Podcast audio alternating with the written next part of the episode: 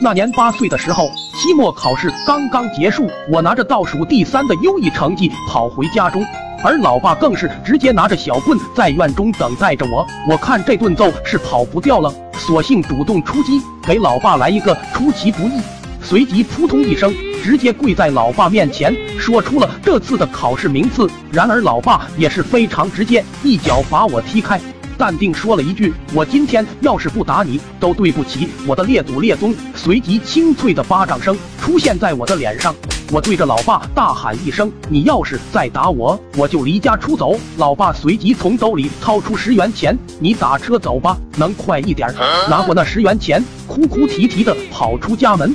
我走在路上，越想越气，这口气实在咽不下去。我决定报复一下老爸。我跑向村长的小卖店。用那十元钱买了一盒泻药，屁颠屁颠的跑回家中，偷偷摸摸溜进厨房，看着地上放着一箱啤酒，我随即抽出几瓶啤酒，把泻药分别放入，再把瓶盖重新盖上，确保不留下蛛丝马迹。随即我走出家门，就去找二狗玩。等我深夜回家之时，没想到那一箱酒是邀请亲戚吃饭，看着他们酣畅淋漓的喝酒，我心想大事不妙。也不知道谁会成为幸运儿。老爸他们喝得不亦乐乎，一箱啤酒瞬间喝完。然而我看着这些，心想这么久了，应该没什么事吧。突然，老爸一声冲天炮，首先打破了饭桌的气氛。只看从老爸屁股处冒出一阵黄烟。然而我也发现了情况的不对劲，如果被老爸发现酒里有问题，这顿鞭刑恐怕是跑不了了。我赶紧跑出家门，反锁大门，偷偷观看屋里情况。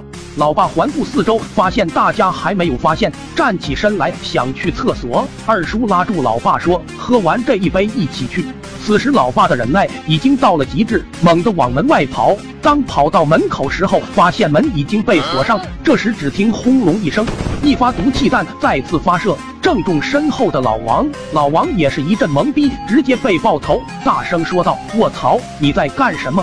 只看老爸趴在地上，伸手捂住屁股，在地上不断打滚，一股黄色的液体穿过老爸裤子，经过五指的缝隙窜了出去，犹如脱缰的野马，四散各处，劲头足得很。正在这时，饭桌上的五爷也爆发了，只感觉屁股一热，随后凳子、地面都变成黄色。然而老王和二叔也是立马站起身来，跑向安全地带。只看五爷已经不行，边走路边喷翔。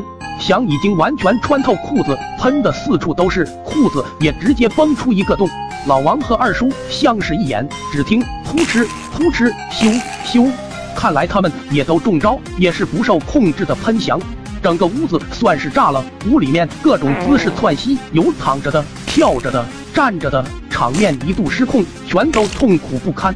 墙上、桌子上。角落处散漫了黄翔，屋子里更是雾气昭昭。要说老爸，那绝对是中毒最严重的。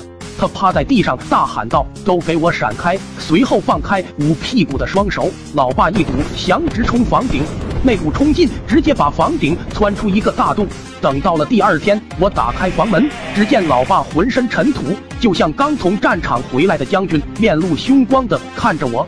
别有一种飒爽英姿的感觉。五爷则是躺在地上，脸色发青，显然已经虚脱。老王和二叔趴在桌子上，脸上、衣服上全都是黄翔。然而老爸一把抓住我，随即再一次把我绑到树上，鞭挞了我一个小时。